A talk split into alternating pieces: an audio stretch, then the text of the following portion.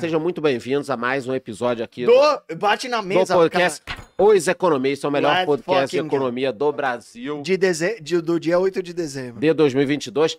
Pra quem acha que estava atrasado, na verdade foi um erro do YouTube, agora a gente já tá certinho aqui, foi um problema de Acho que eles comunicação. não tinham pago a internet. A, É, a, estamos a com banda larga. A banda larga aqui não tá É. tão larga. É. E, e é o seguinte, temos um episódio especial hoje, convidado especial, tema especial, eleições. O Brasil vai virar uma Argentina, vai virar uma Venezuela. Muita gente está nervosa, até as pessoas estão deixando de investir por causa disso. E trouxemos um convidado especial, Pete. Quem é o nosso Ele é convidado? maravilhoso. Ele já tentou ser engenheiro, achou que era curso de burro, largou. Falou, muita, muito burro aqui nesse curso. Medicina, falou, médico é tudo idiota. Aí decidiu virar youtuber, é um sucesso no YouTube. Aí eu vi os vídeos do Pete, eu falei, eu quero ser é esse cara. Ele, Aí. ele viu meus vídeos e falou, mano, se esse cara conseguiu, eu tenho todas as possibilidades. Breno Perrucho, do Jovem de Negócio, estou lendo o seu livro, muito bem apresentável, Boa. inclusive. Honra, irmão, obrigado. o que o, o ensino não te ensina. Estou Exato. lendo o seu livro. É... Porra, sou fã desse cara, velho. É da hora quando uma pessoa é, é tua fã porque ela é trouxa e você é fã porque ela merece, né? Boa. então é isso. Brenão, gola rolê de Você viu, marrom. Pois Se- é. Bom, tá bonito, dedicado aqui apresente, compor cara. o podcast Tá de bonito. tá bonito. Obrigado bonito, pela é presença. Antes da gente começar no tema, Vai. deixa eu só fazer o jabá aqui. Produção, coloque na tela aí o link. Muita gente perdeu a Black Friday, então voltamos aí com uma promoção já de Natal da Finclass. Tem aula minha, tem aula do Breno, tem aula do Pete. Conteúdo muito bacana, tem documentários. Então aproveite aí, vamos colocar. Tem um QR Code, você aponta pro QR Code, mas vai ver depois, porra. Depois já assistir. Depois, vai estar podcast. em cima da, da careca minha do careca Charles, que, aqui. que já tá também pra se é, esvair, Já né? ano que vem eu tô fazendo a cirurgia. De onde você vai tirar o pelo? Daqui de trás. Ah, legal. Daqui de trás. Mas Do- depois eu te mostro. de trás da cabeça. É isso, depois eu Ah, te é. mostro de onde eu vou tirar o pelo. Depois eu te mostro direitinho de onde eu vou tirar o. Não, o deixa que a Ok. amizade não, não Então vamos lá. ponto. Vai. Voltando aqui pra gente recapitular, obrigado, Breno. É, a situação tá complexa agora, né? Sempre foi, mas agora tá todo mundo com medo, porque o Brasil virou, tivemos eleições, é, curiosamente, alguns dos países próximos aqui, como a Argentina e Venezuela, estão muito mal e foram por um certo caminho, e a galera tá com medo de que o Brasil siga por esse caminho. Isso é chato. né? Por quê? Porque é um caminho que a gente sabe onde vai dar, visto que a Venezuela e a Argentina eh, foram mal. Para a gente começar aqui, eu tenho alguns indicadores, depois eu vou falar. Mas antes da gente entrar em indicadores Você e se tal, preparou, Charlão? preparei, eu vim preparado. Deus Eu nasci preparado. No penúltimo podcast dessa temporada. Sim, lembrando, o primeiro indicador até é Vai. que há 23 anos a Venezuela tem um governo de esquerda. né? Então, antes que venha alguém até aqui nos comentários, ah, vocês estão falando isso, é aquele tendencioso. Não, É um dado, é um é dado. um dado. É. Uhum. Então, Breno, qual a, a sua percepção assim? Teus seguidores, teus amigos, a galera, você recebe muito esse tipo de pergunta da Argentina, da Venezuela, ou não é algo que preocupe a, a galera que te segue? Não, preocupa demais. Você Ele- abre caixinha, Ele tem muito tem. seguidor, ele nem sabe. Ah, Quando é, qualquer caixinha que você abre, o que mais surge é Argentina e Venezuela. O que, que falta para o Brasil chegar lá? É, a gente, inclusive, fez um vídeo justamente por causa da demanda desse tipo de pergunta. Porque o que aconteceu na Venezuela foi muito bizarro, se você pensar. 23 anos, você falou, foi 89 quando o Hugo Chávez ele entrou pro poder, né? É, e o que E aconteceu... mesmo sentado 99, 99. 99, Em, obrigado. e mesmo sentado em cima de um petróleo gigantesco, né? Sim. Então, é, é aí que tá. Eu acho que tudo começou pelo seguinte. É, Hugo Chávez, ele seguia princípios bolivarianistas, né? O que é meio é, esquisito você pensar, porque a Bolívia também seguia princípios bolivarianistas, só que com uma mentalidade de livre mercado, enquanto Hugo Chávez ele pareceu pelo outro lado. Como é que uma única pessoa, Simão Bolívar, consegue influenciar duas a terem cabeças completamente diferentes, sabe? É Uhum. como uma pessoa ouve uma coisa, interpreta e vai para caminho completamente opostos. No caso do Chaves, foi basicamente um estado eh, de economia planificada, baseado em planejamento central, altamente intervencionista, né? No caso da Colômbia, o livre mercado, basicamente falando mais alto. E o caso do setor do petróleo, o que aconteceu foi uma coisa meio assim, a intervenção. bizarro. É, porque você tem um país que ele foi abençoado por ter rios e rios de petróleo. Eu te, eu te E- dou os dados. 18% das res- reservas mundiais. Não está aqui na, minha- na apresentação, tá, Pedro? Mas eu lembro. 18% das reservas mundiais de petróleo estão na Venezuela. A Arábia Saudita é o segundo com É, o 16%. segundo. É, Então, é o segundo. a Venezuela tem a maior reserva de petróleo do, do mundo, mundo. mais do que a Arábia Saudita, nasceu- mais do que que Irã, mais é do que isso. Rússia. Nasceu com o fiosco virado pra lua e fez bosta. A Só furar tá o chão lua. e, É. e, e- e tocar Tipo, a vida. uma marretada. Fala. E aí o Hugo Chaves, ele é uma pessoa que, com motivos óbvios, falou, vou investir nisso aqui, né? Tem muito potencial. Uhum. Um país, ele não tem um problema quando ele é abençoado com uma commodity que é valiosa para todo mundo. Ela tem um problema quando você tem uma má administração pública a respeito desses recursos, dessas commodities que vêm. E foi exatamente isso que aconteceu. O Hugo Chaves, ele decidiu investir no petróleo e acabar fazendo com que, para o setor se acelerar esse desenvolvimento, despejar rios e rios de dinheiro para contratar as melhores pessoas, aumentando os seus salários. Só que, numa indústria baseada, dependente do petróleo, quando você tem um aumento da oferta monetária focada nesse setor, o que acontece com a mão de obra dos outros setores? Acaba migrando, né? Então as pessoas elas têm uma atratividade muito grande para vir para o setor do petróleo, porque Mesmo que estão... não manjem porra nenhuma. É, porque você cria vários setores Aham. capilares ali, Aham. só que e também o que o Estado estava subsidiando. Só que se você tem um desabastecimento dos outros setores que são essenciais para a economia e as pessoas continuam empregadas, porque elas só estão migrando a mão de obra de um setor para o outro, o que acontece é que está todo mundo ganhando muito dinheiro, com salários artificialmente empurrados para cima por conta do governo de Hugo Chávez, só que as outras indústrias não estão produzindo. Então você tem uma baixa produção e aumento da oferta monetária, e a consequência disso é aquela velha história. né? Inflaçãozinha. Exatamente, que tem atormentado a Venezuela nesses últimos anos. Acho que alguns dados interessantes também, eu peguei algumas Manda coisas bala aí. aqui. A Venezuela, é, ela era considerada como Venezuela Saudita, justamente por conta das vastas reservas de petróleo que existiam lá. Né? E o que a gente cria assim uma baita contradição, como é que um país que ele foi com tanta sorte de nascer com a bunda virada para a lua, Aham. ele consegue de fato virar essa pô, podridão com mais de é.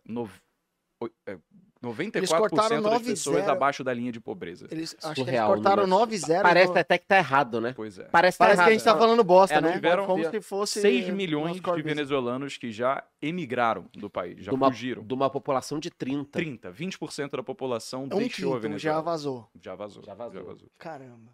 Surreal, né? Surreal. Para os países vizinhos, mu- muito para o Brasil também, né? A gente tem um programa de acolhida. Olha, olha isso aqui, turma. ó. 2016, a Venezuela ela já acumulava uma inflação de 800% ao ano. Inclusive, em 2021, essa inflação chegou a 1 milhão por cento ao ano. Um Você milhão? tem- Isso. É porque É um os- com 6-0, só pra Como a gente está falando de um regime totalitário hoje, Nicolás Maduro, a gente não tem confiabilidade nos dados, né? Então a gente tem guesses. É, é mais, mais milhões do que. É do que realmente Porque é reportado. governos socialistas, normalmente, eles. é, São autoritários, né? eles vão colocam mascarar. o número que eles quiserem. Exato. Aham. É. A gente confiou em um milhão. 75% da população, isso em 2016, já tinha perdido em média 19 quilos durante o ano. A taxa de homicídios estava em 90 a cada 100 mil habitantes, sendo que a ONU considera como violência epidêmica qualquer taxa que ultrapasse 10 homicídios a cada 100 mil habitantes. Eles estavam com 90? 90 em 2016. Ah, nove vezes. Olha só, Tem que andar de 2016 co- inflação colete. 80% ao ano. 2021, 1 milhão por cento ao ano. 2016, 90, 90 homicídios a cada 100 mil habitantes. Eu acho que foi o. Perini que publicou esses dias. É a galera que, tipo, fala: Meu, esse meu dinheiro não vale nada. O cara joga dinheiro na rua como se Sim. fosse um papel que não vale bosta nenhuma. É. Não sei se é o caso da Venezuela, acho que foi o caso do Zimbábue que o Perini postou. Uhum. Mas eu acho que tudo caminha pra esse é, tipo de coisa, né? O cara Total. imprime dinheiro, não tem uma, pro- uma produtividade que equipara a, a, a, a oferta de que essa demanda que os caras inventam do nada criam e aí dá uma merda em, em termos de inflação gigantesca. O- um ponto importante, Breno, disso que você falou da fome e tudo mais, é que eu me recordo do início do governo Chaves. Uhum. Eu, eu me recordo das notícias Você de como foi implantado. Eu, eu, eu já acompanhava, né? Porque o Chaves, em 92, ele tentou dar um golpe, foi preso, deu errado, e aí libertaram ele, ele voltou nas eleições depois. Ele foi, ele foi eleito, não foi um. Ele não Um tomou o poder com, com um golpe. E o que acontece é que quando ele entrou, o momento econômico para o petróleo estava muito bom. Então ele entra muita, muito dinheiro entrando com petróleo. E aí ele conseguiu fazer algumas medidas populistas que pegaram muito bem. Por quê? Porque entrava muito dinheiro para o Estado. A commodity subindo para commodity subindo, Aham. ele começou a gastar dinheiro com casas, hospitais, dando dinheiro para a população, o que a princípio parece uma coisa boa, só que o que, que ele estava fazendo do outro lado? Expropriando várias empresas. Uhum. Então, praticamente todas as multinacionais foram embora da Venezuela, ou porque foram expulsas, Uhum. ou porque decidiram fechar porque não tinha mais matéria-prima, Uhum. ou porque ele tomou as empresas.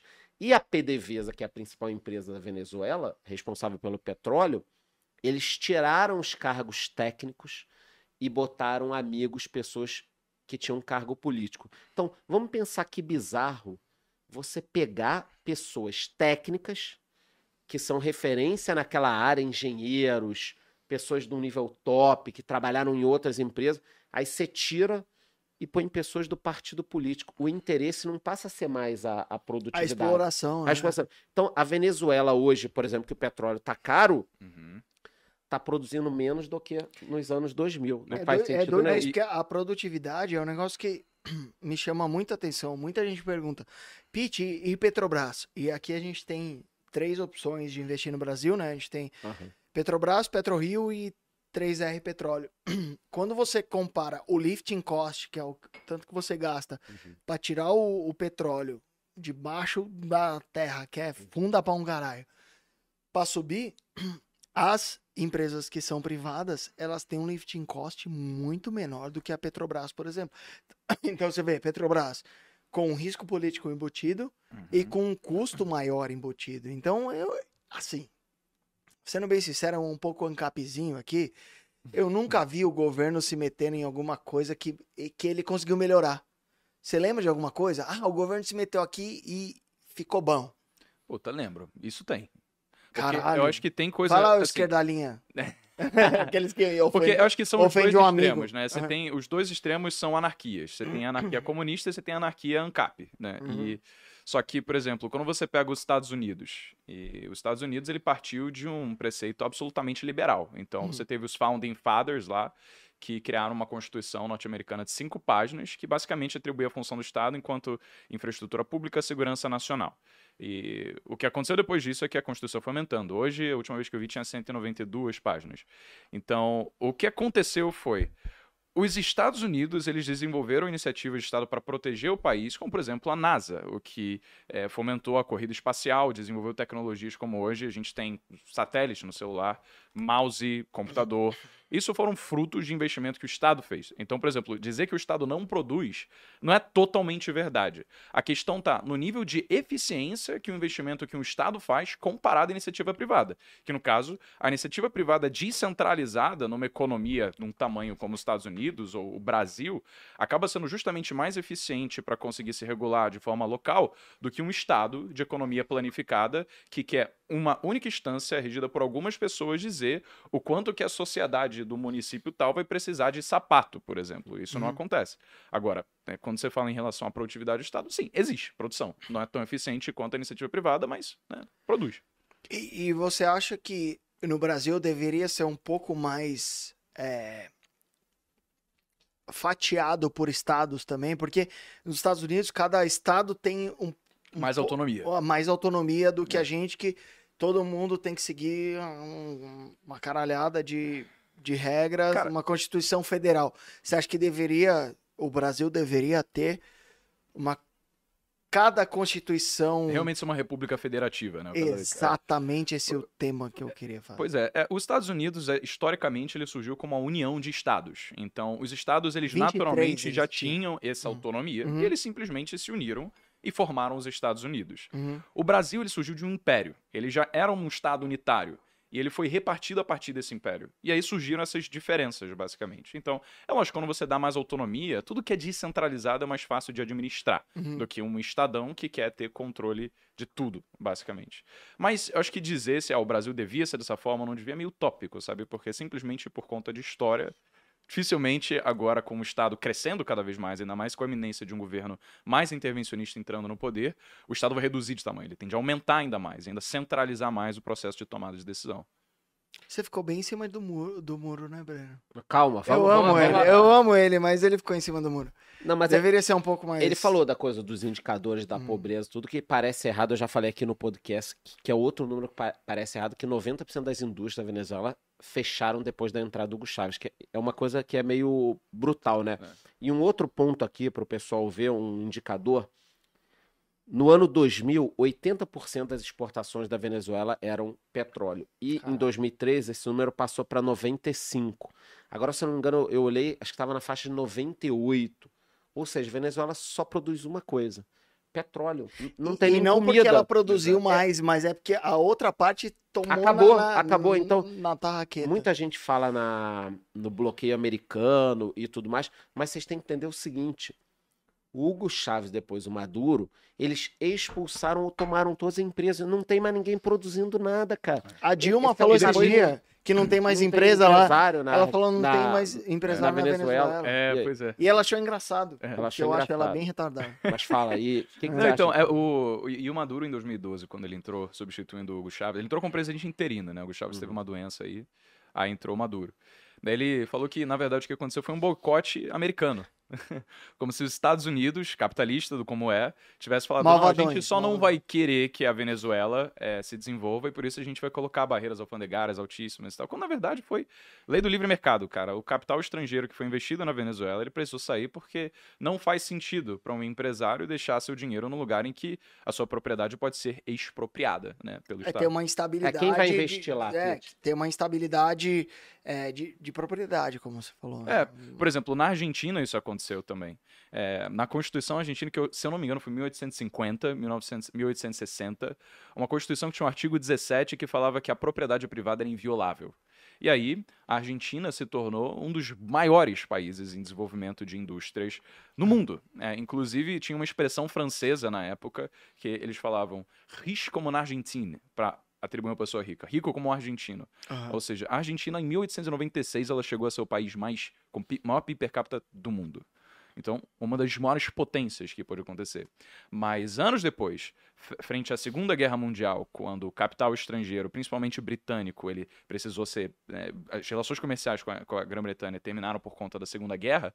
O que aconteceu foi que a indústria ela precisou se nacionalizar e o Estado guiou isso, só que ele acabou alterando várias coisas na Constituição, incluindo aquele artigo 17 que dizia que a propriedade era, era inviolável. O que ele fez foi relativizar isso para, por exemplo, quando você tem mais de três propriedades, você deveria vender tudo para o Estado, é, alguma delas. e- Forçadamente. forçadamente. Então, é basicamente uma porra. forma. É, e se você não fizesse isso, o Estado ele é, iria te multar iria pegar basicamente a propriedade mesmo assim. Pode Ou seja, arbitrar um preço, então vale tanto. vale tanto. Ele leg- se legitimizou para roubar, basicamente, a sua propriedade. Legal, isso rende um Reels. Então, o que aconteceu lá em mil.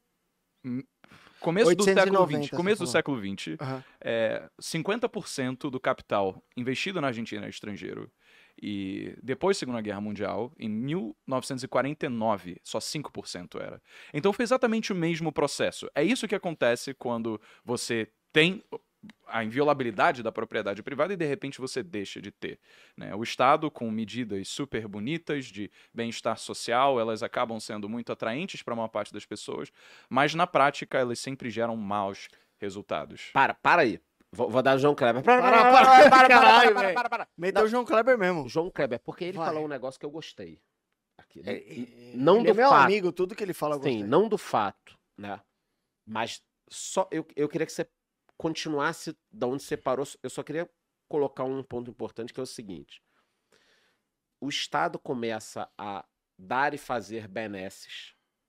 E você entende que isso fica muito bom no início. Fica. Lembra que eu te falei que quando o Hugo Chaves entrou e o petróleo estava caro, e ele começou a, a fazer muitas bolsas, Uhum. Ele vira, vira um deus, tal. né? Um vira um deus. Aham.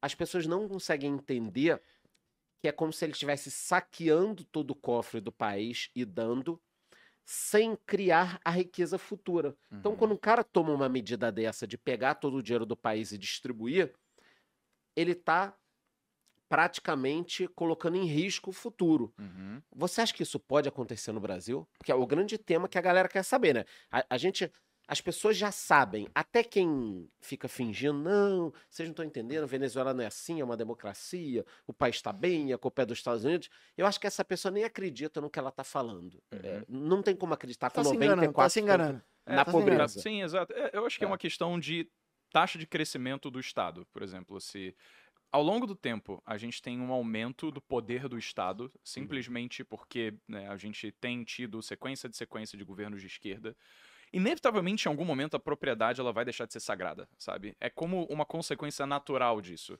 Uhum. Então, Você acha que vai acontecer em qualquer país governado muito tempo pela esquerda? pela esquerda. Se Vai acontecer. vai, é inevitável. Você A acha não que vai acontecer aqui? Porque eu já comprei uma arma.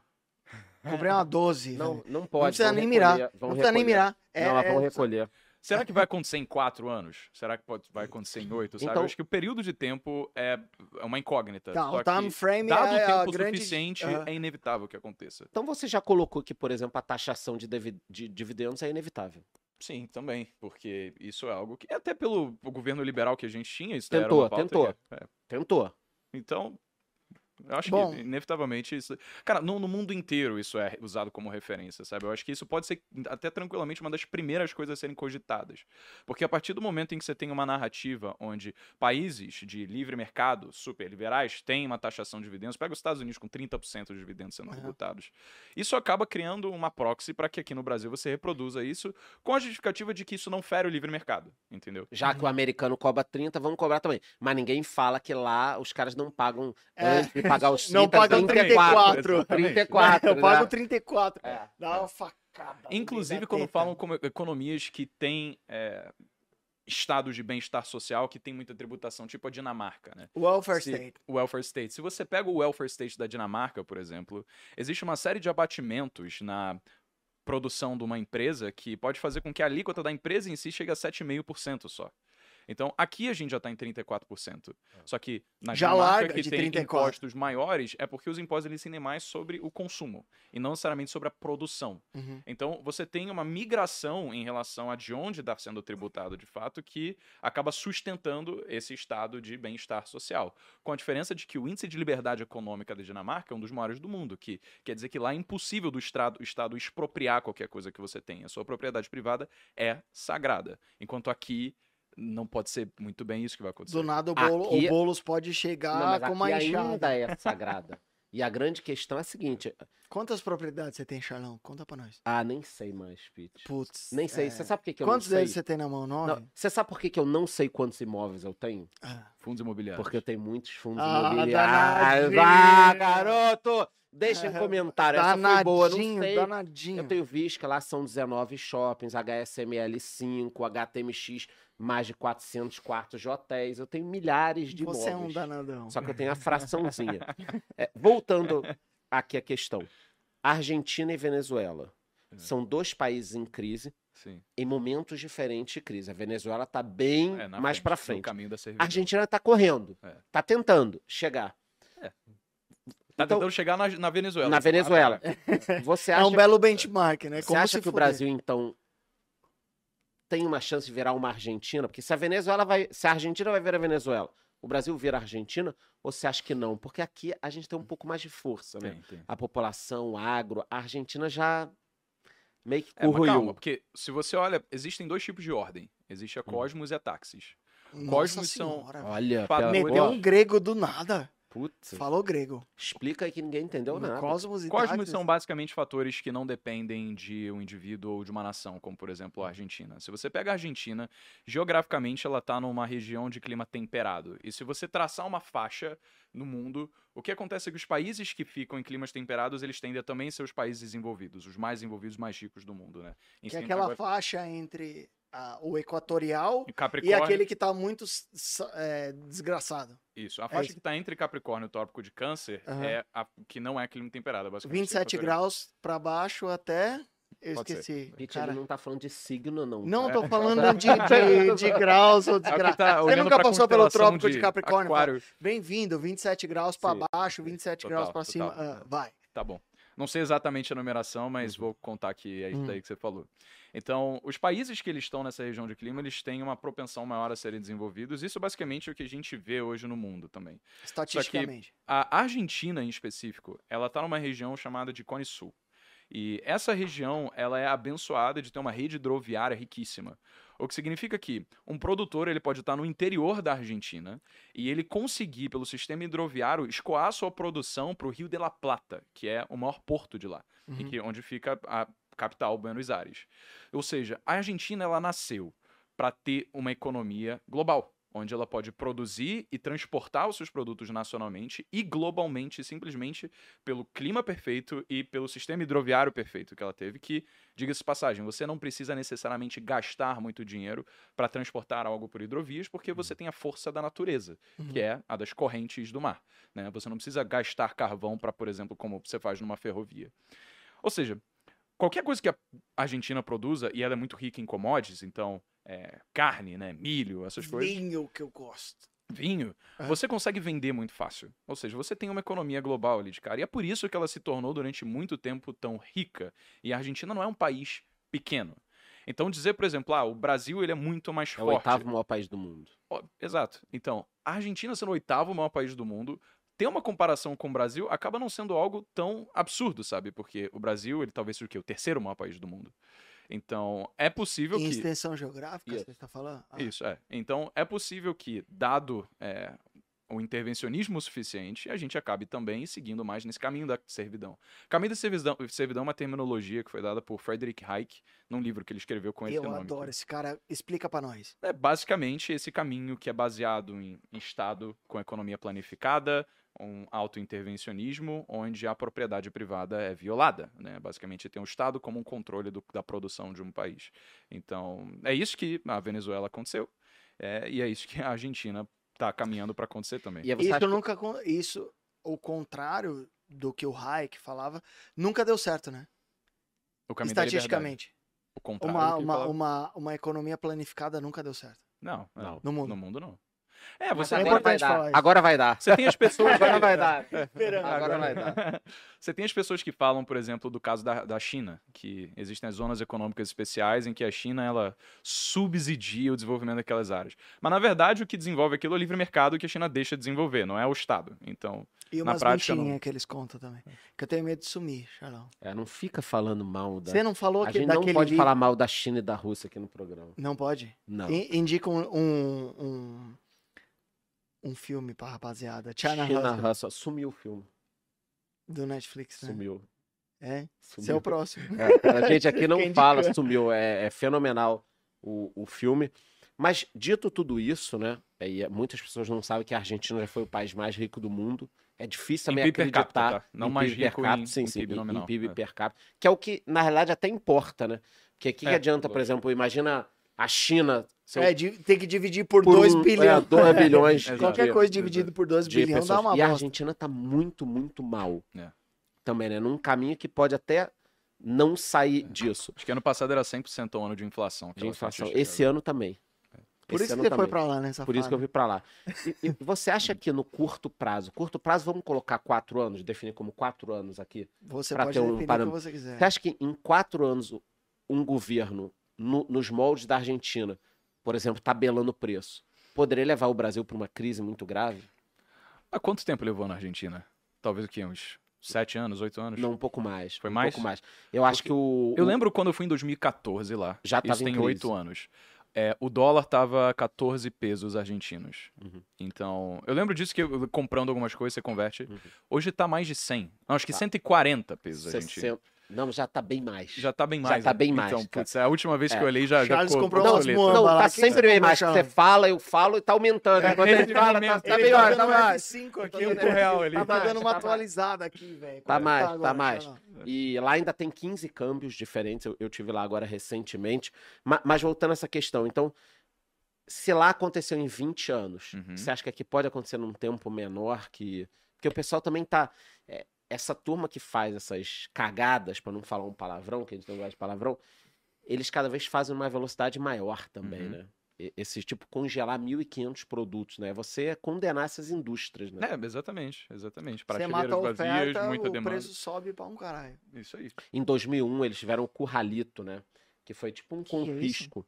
Curralito foi um, um confisco que a galera dormiu e quando acordou o dinheiro estava retido e acho que foram Curralito. 250 pesos Só que o cara podia sacar. Então confiscou. O, o pessoal fala lá que É. você dormiu rico e acordou pobre. É isso. O congelamento de preços é a expropriação da propriedade privada. Você deixa de ter uso do que é seu, né? O dinheiro é Uhum. usado para você consumir aquilo que você quer ter como sua propriedade. Aham. Você tem dinheiro, você não pode usar para fazer isso, ele perde o valor, ele perde o princípio básico. Um dólar, 170 pesos, colocaram aqui. Um dólar Você foi, 170 tava pesos, quanto? 140. Não, não, mas quando você foi... 14. compra- 14. em dois- E- Isso em 2014. 2015, por aí. Nossa, eu vou lá É, tomar tá. uns vinhos e comer umas carnes. Tá tudo Bora lá, muito Xará. barato. Tá tudo muito barato. Simbora essa porra. E, então, quer dizer, você acha que a Argentina está caminhando para ser uma Venezuela, o Brasil pode caminhar para ser uma Argentina. E quem quer, por exemplo, pensar em proteger um pouco o dinheiro, o que, que poderia fazer? Quem está assistindo a gente, tudo bem que a gente está vendendo um pouco de susto, né? O cara já tá, puta, amanhã tem jogo do Brasil, já tô com medo. vende Aí medo, tô vendo esses caras, a gente tá vale vendendo vale só susto. fazer uma ressalva também. Tá. Assim, primeiro de tudo, a gente não tá com um congresso que tá tão favorável para medidas absurdas intervencionistas passarem. Inclusive, eu acho que vocês se lembram no primeiro turno que é, bom, o Lula ficou perigosa mais, perigosamente mais perto de ganhar, o que praticamente definiu que ele iria ganhar no primeiro turno, e ainda assim a bolsa subiu. Mas porque no primeiro turno a gente também teve os nomes que comporiam uma parte do Congresso, então tem muita gente liberal ali. Então, essas pessoas elas criam uma oposição forte para de fato fazer com que medidas excessivamente intervencionistas acabem passando. Então, não adianta você ter um presidente se esse presidente ele não tem tanto poder para conseguir Não dá passa pra ele coisas dar no uma ca- Congresso. ou Não dá pro Lula chegar lá e dar uma canetada e. Tipo, imposto. É, pegar, que nem fizeram. Não sei se foi na Venezuela ou na Argentina que fizeram primeiro, mas na Venezuela eu tenho quase certeza que chegaram a expropriar imóveis. Isso que você falou, você tinha dois ou três, Isso. tomavam um. Aqui no Brasil, eu acho É. que não passaria um Inclusive, desse. queria só fazer uma correção. Eu falei Manda que isso era na Argentina, mas foi na Venezuela, a expropriação dos três imóveis aí. Então, olha aí.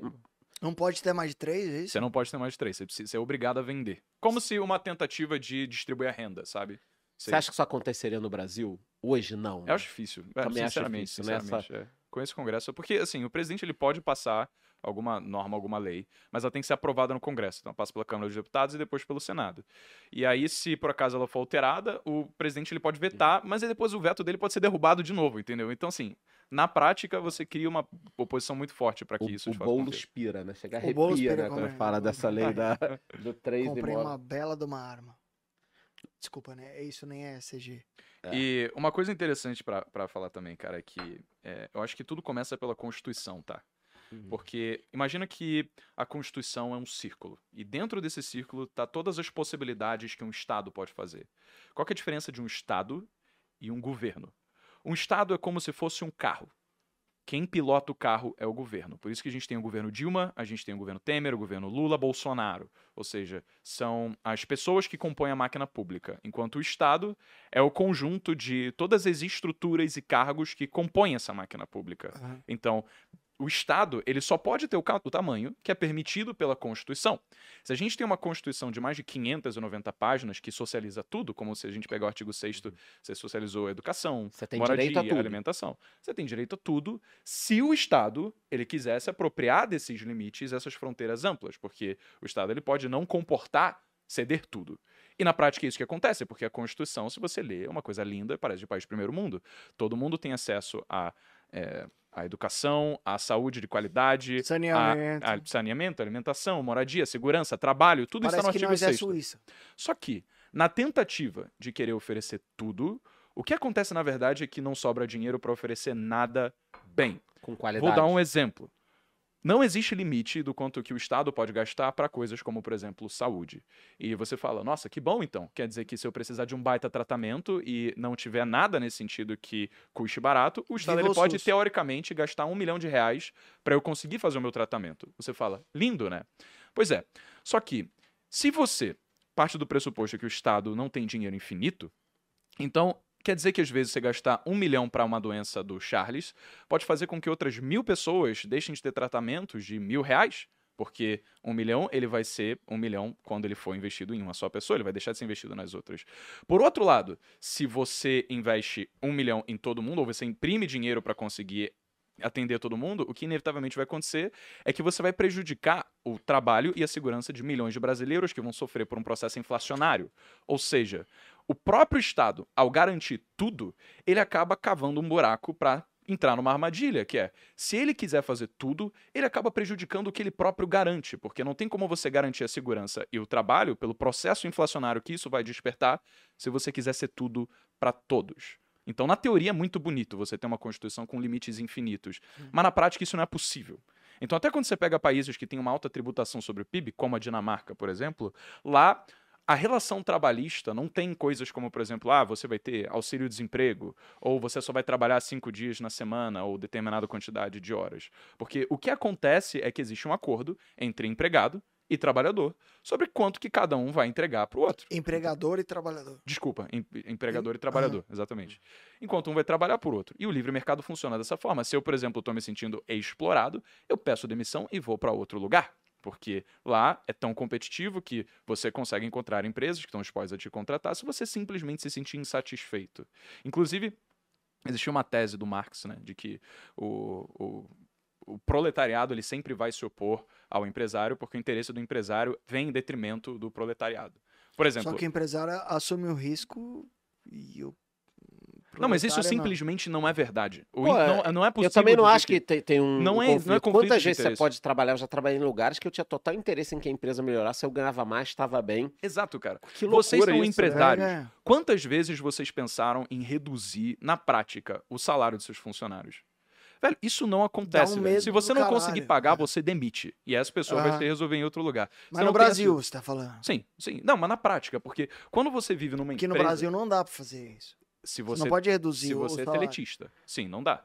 Se você tem pessoas que trabalham para você que são PJ, você pode fazer o que você quiser, porque é contrato de prestação de serviço. Uhum. Teoricamente, né?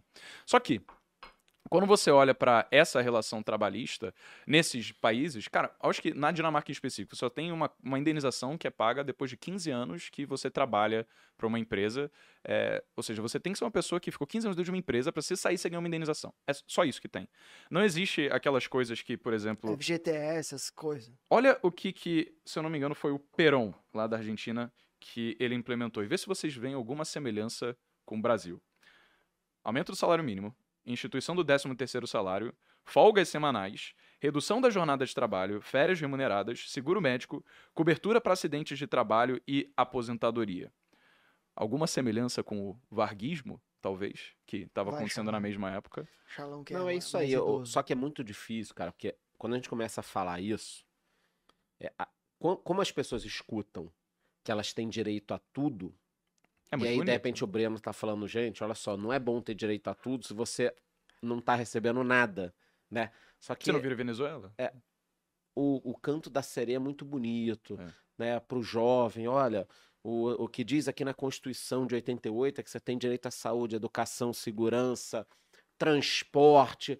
E aí a pessoa é o seguinte, pô, então eu, sem trabalhar, tenho direito a tudo isso. Tá escrito na Constituição, tá aqui, ó, na Constituição. É meu direito. Só que se todo mundo tem direito a tudo isso, e muitas das pessoas não querem trabalhar, quem vai pagar essa merda? Esse que é o problema. Então, Uhum, eu tenho direito a saúde, educação, segurança, transporte, moradia. uhum. Beleza, eu quero isso tudo. Exato, exato. Tá, mas eu não quero trabalhar. Eu quero isso porque tá na Constituição. Uhum. Eu vou trabalhar se eu quiser. Bate Exatamente. na mesa, Xalão. Não, eu vou trabalhar se Do eu primo, quiser. Eu vai. tenho direito a isso. É Xinga isso que as Thiago. pessoas. É isso que as pessoas. Temos 1.400 pessoas ao vivo, tá? Holy pessoal? fucking shit. 1.400. A não Legal. ser que seja um erro do YouTube. É não, acho que é isso mesmo. É isso aí. Então, é, não dá, mas as pessoas querem isso, né? É, é, acham que a vida é uma meia entrada, né? Uhum. Você tem direito a tudo. Inclusive, se você tem tudo que você oferece e você não trabalha, você não tem produção sobre a qual você é tributada para o Estado garantir tudo. E isso foi acontecendo na Argentina também. Chegou no momento, na década de 50, onde para cada dois dias trabalhados, o argentino descansava um dia. Porra. Então, você. Não fecha a conta, Não né? Ele já conta, trabalha exatamente. mal nos dois dias. Imagina no, no que ele descansa. Aí sabe o que acontece? Acontece que o que deu na Grécia, lembra da crise da Grécia? Que gerou até uma crise grande no euro. É, cortaram lá depois 30% do ganho do, do pessoal, dos funcionários, do ganho da aposentadoria. Porque chega um ponto que fica surreal, não dá pra pagar Uhum. todo mundo, né? Mas volto a falar, eu acho que o discurso atrapalha muito. Porque ele é muito bonito, cara. A gente tá falando É aqui que tem que trabalhar mais Uhum. e o Estado tem que fazer menos. Sim. Mas fazer com qualidade. Não Sim, adianta sim. o Estado falar, "Ah, não, a gente paga tudo. Aí você vai ali no postinho de saúde e não tem aspirina. Uhum. Então é tudo uma falácia, né? É, pois pra enganar, Exato, exato. enganar é. trouxa. É por isso que é uma questão polêmica, né? E justificadamente as pessoas, elas, tendo isso escrito na Constituição, é um direito. Se é direito do cidadão, elas podem reivindicar esse direito. O problema é que o Estado, ele, ele é um monopólio. Ou seja, ele pode dizer arbitrariamente o quanto que ele vai cobrar pelos serviços que ele presta, só que como não existe um contrato para dizer o que de fato ele presta, você precisa aceitar o que tiver. Então, você só fica com uma única alternativa que é reclamar. Não existe nada que você possa fazer além de reclamar do que o Estado deixa de fazer para você. Você sabe que quando caiu o preço do petróleo, é, e já era o, o, Nessa segunda fase já era o Maduro no governo da Venezuela, a solução que eles encontraram, como não entrava mais divisa por causa das exportações de petróleo, caíram, o preço uhum. caiu tudo, a solução foi imprimir dinheiro. E aí o que aconteceu? Você falou um milhão por, por um cento, milhão. Né? 1% de inflação. Que a gente sabe. Você sabe que hoje em dia tem gente discutindo teoria monetária moderna e não sei o que, que as pessoas estão falando que imprimir dinheiro não gera, não causa inflação. Como, como diria o Toguro, ser, como diria ser... o Toguro, é. em 2022, e ano gente, da Copa, ano da Copa, Elon Musk, você conhece o Elon Musk? O Elon, beijo. Ali então, na câmera 2. Ano 2022, ano da Copa, Elon Musk fez um foguete que dá ré. Cara, e tem gente falando que imprimir dinheiro não gera inflação. Você acredita nisso? Eu- Bom, a gente sabe, né? Existe muita gente que fala que se. É porque qual que é a tese? É cara? um discurso fácil, Essa né? galera, fazer. essa galera que diz isso, não é como se eles fossem é, pessoas que não têm neurônios, tá? Eles só partem de premissas distorcidas. Qual que é o discurso deles? É que o governo imprimindo dinheiro pode pegar esse dinheiro para investir em projetos que vão trazer retorno para a sociedade maior do que o percentual de inflação que vai ser gerado. E faz sentido se você pensar. Se você entender que o Estado, ele de fato tem como dizer se, ah, eu vou botar um bilhão de reais aqui e isso vai render 10% para a Como sociedade se e a ele fosse só se- eficiente. como se ele fosse eficiente. O que a gente sabe que não é na Não é, prática, não. porque a tese da economia planificada, em que o Estado dita o que, que deve ser produzido ou não, parte do pressuposto que ele é 100% eficiente em atender às reais demandas da sociedade. Mas sendo uma economia centralizada no Estado, isso é simplesmente impossível de acontecer, porque são um grupo pequeno de pessoas que está ele tem definindo que menos todo mundo incentivo para dar o lucro. Porque se ele não der lucro, ele consegue imprimir mais dinheiro para se autossustentar na, na bizarrice que ele tá criando. Na utopia faz sentido, cara. Partindo do princípio de que o Estado ele consegue gerar retornos para a sociedade imprimindo dinheiro maior do que a inflação, isso cria um ciclo sustentável. Mas na prática não é isso que acontece. Você injeta dinheiro em projetos que não trazem esse tipo de retorno.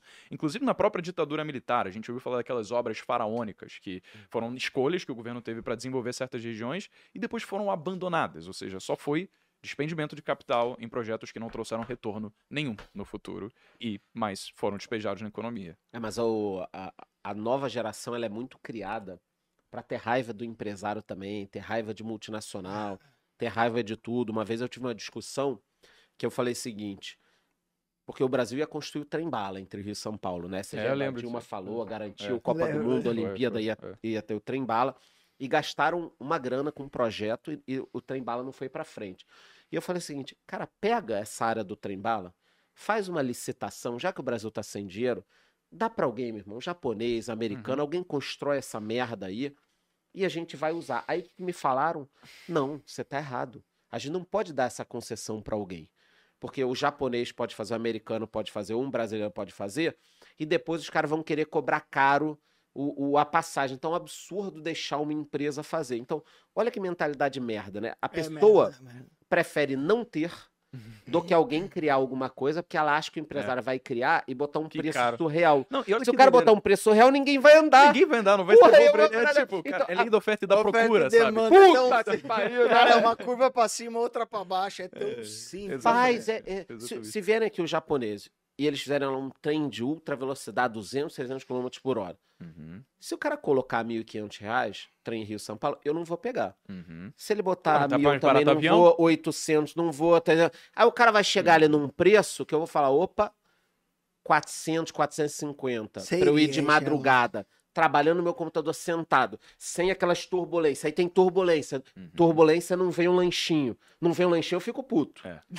Aí, aí eu acha que não existe ter concorrência, né? porque hoje já existe aquele é, flapper, tá ligado? Que você pega um jato, você pode ir do Rio pra São Paulo, São Paulo, Rio, pagando 1.500 reais. Um jato. Caralho, vamos É. lá. Não é? Da hora. Simbora. Imagina, Não tava sabendo. Qual disso. que seria o Vamos lá? incentivo Vamos. para um cidadão pegar um trem bala que vai levar talvez duas, três horas nesse percurso de Rio São Paulo, quando ele pode pegar um jato que dura 40 minutos pelo mesmo preço? Ou seja, não faz sentido para um país que vai investir dinheiro para construir isso cobrar mais caro do que a alternativa. Ele precisa estar trabalhando num mercado concorrencial que vai regular o preço. E você não acha muito melhor a gente chamar uma empresa, seja um consórcio, alguma coisa, para fazer uma obra dessa? Quer dizer, o governo foca no que ele tem que focar: saúde, educação, segurança. Deixa o empresário se arriscar. Porque você vai gastar um- um- uma grana, vai licitar, não vai ser o preço que você achava, vai ser mais caro. Aí para a obra por questão ambiental, tá fazendo a obra, aí tem uma aí, aumenta tartaruga. oferta, aí aumenta a oferta É e uma cai o preço. que- pô. Porque, via de nunca regra, o- o governo ele já ia terceirizar isso, né? Não é os políticos que vão lá pegar paz, escavar e botar a instalação elétrica. Eles vão terceirizar para uma empresa que faz. Só que em, todo, em toda conversa com toda empresa, existe gargalo. E onde tem gargalo e tem burocra, existe dinheiro que vai para não sei onde.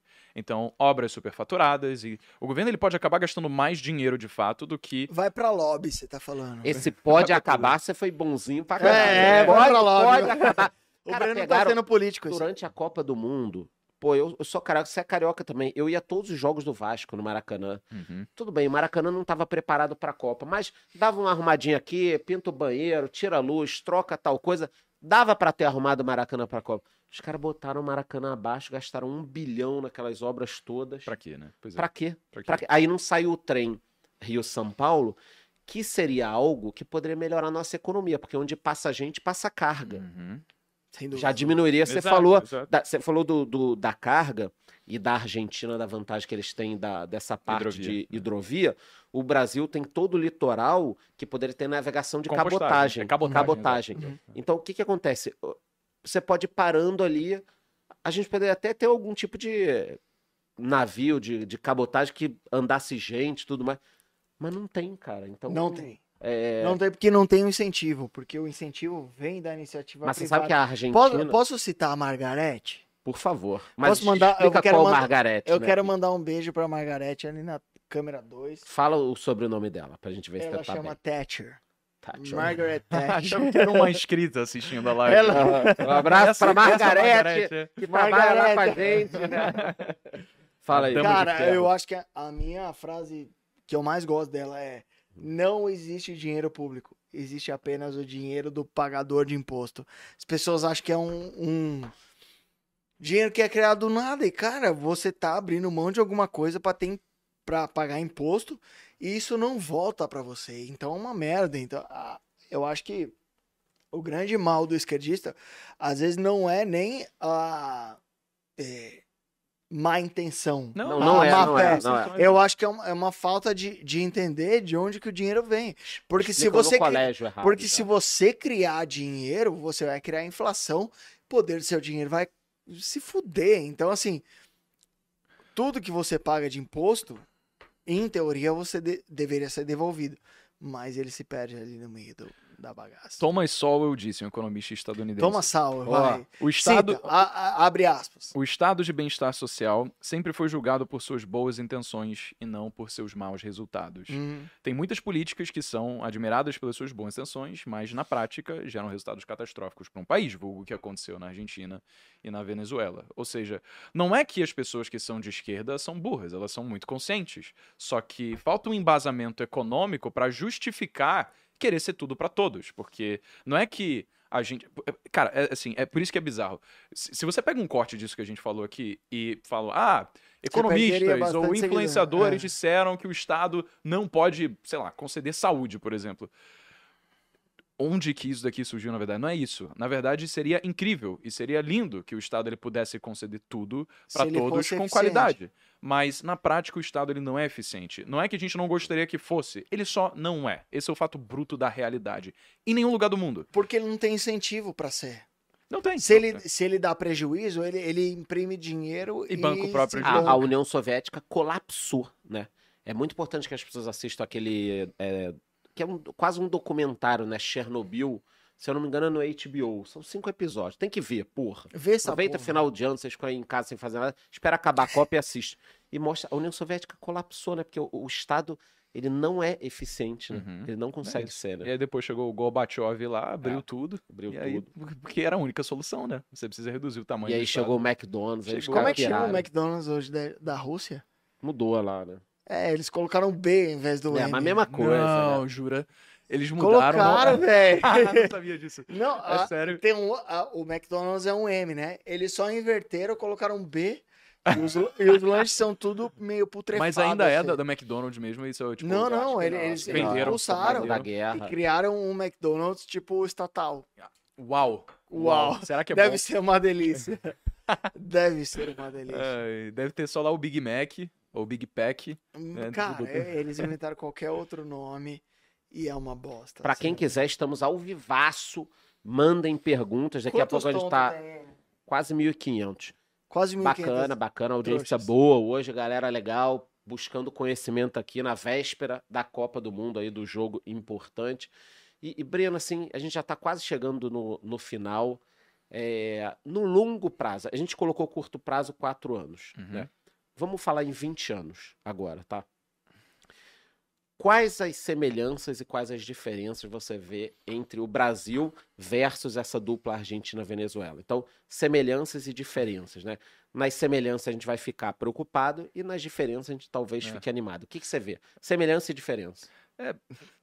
Existe um ditado que fala que é, aquele que busca prever o futuro tá errado, por definição. A gente não consegue dizer tudo o que vai acontecer porque, pelo simples fenômeno, a possibilidade de acontecer um cisne negro, que Nassim Taleb fala que um cisne negro é um fator, um acontecimento que pode completamente mudar o jogo. A Pra bem pandemia. ou pra mal. A pandemia. É, isso que eu ia Pandemia. Pois é.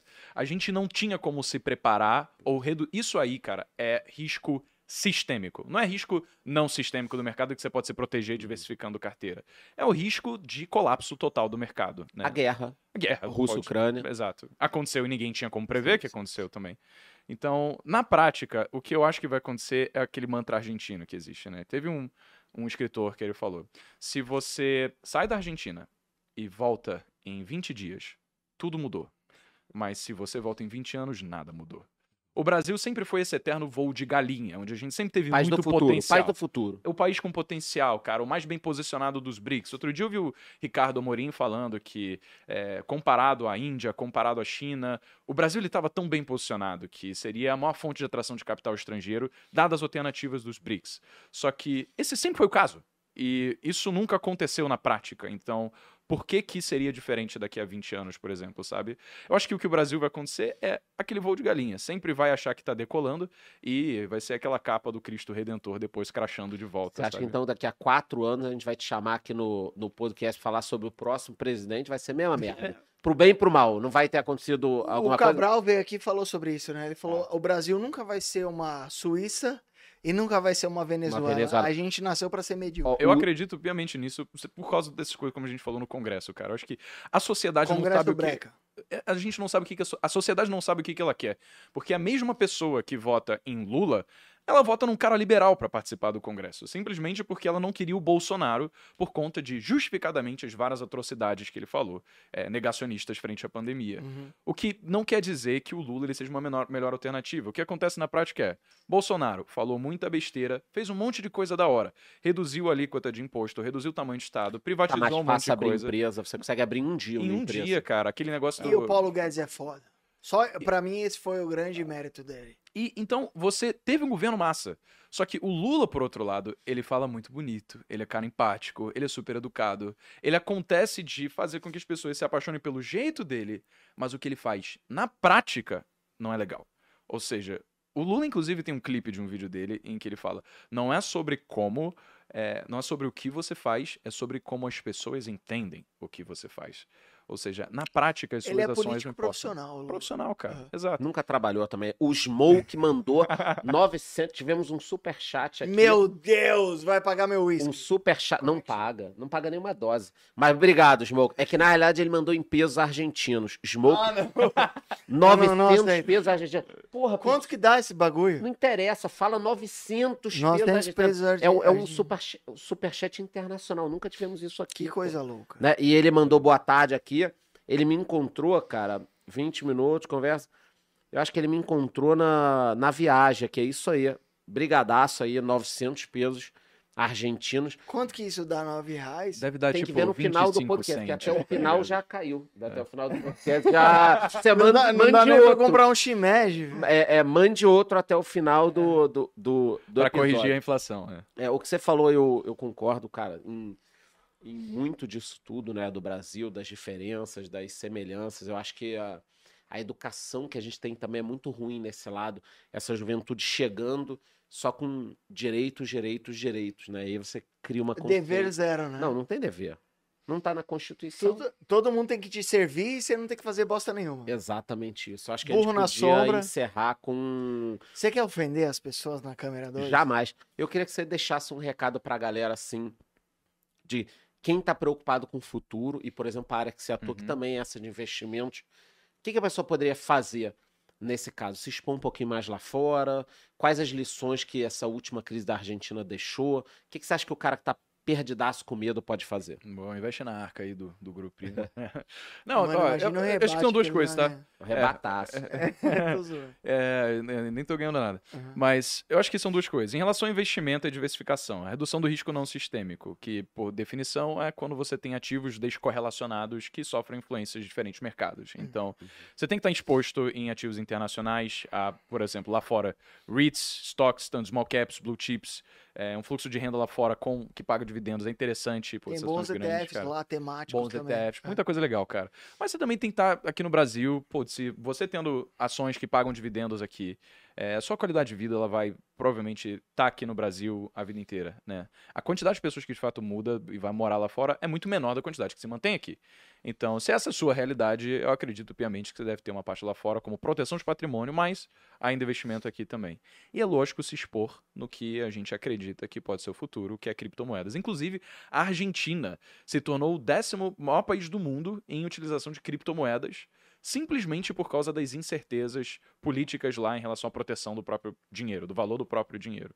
Então, os países subdesenvolvidos e que têm uma alta intervenção do governo acabam sendo os mais promissores em relação até a utilização de criptomoedas. Então, acho que a gente tendo ativos internacionais que estão ficados em é, imóveis, é, e aqui no Brasil, mesma coisa, vários setores diferentes da economia, esse é o caminho para ir. Em relação a como a gente lida com a situação, se, por exemplo, o representante do governo que foi eleito não era o que você estava esperando, não tem nada o que fazer. Realidade é realidade, a gente tem que encarar os fatos brutos como eles são e fazer a nossa parte. Não vai ser reclamando do governo que a gente vai mudá-lo, vai ser a gente olhando para o nosso umbigo e se preocupando com a nossa própria vida. Então, no final, Você É é bem muito mais- estoiquinho, né, safada? muito mais prudente você se preocupar o que fazer. Se você vai Uhum. querer. Sempre quis, quis abrir um projeto, então, cara, esse é o momento. Não vai ser com Lula ou Bolsonaro que isso é impedir você de conseguir fazer Tem- isso. você tem algum projeto que você queira falar pra galera que você tá fazendo no que vem ou, ou não? É, eu tenho No um projeto caso. da minha vida que chama Jovens de Negócios. Manda né? bala aí, meu irmão. É a hora, é a hora. Vende, vende, vende. Boa. É, tem um canal no YouTube chama Jovens de Negócios. É, a gente é uma empresa de 19 pessoas hoje. Eu tenho também um livro, chama O que o ensino não te ensina. É uma plataforma é, que você pode encontrar lá, chama Jovens no, na App Store. E na Play Store também. Lá tem um monte de coisa legal de empreendedorismo. A gente tem uma assinatura também chamada Level 5 que fala sobre negócios. Porque eu acredito que sim, a, gente precisa se livrar das amarras sociais tendo senso crítico para conseguir definir o caminho da nossa própria vida. E tem ferramentas, tanto em relação a investimentos quanto em relação a negócios, que se você for munido né, no seu arcabouço de conhecimento, você vai se dar bem.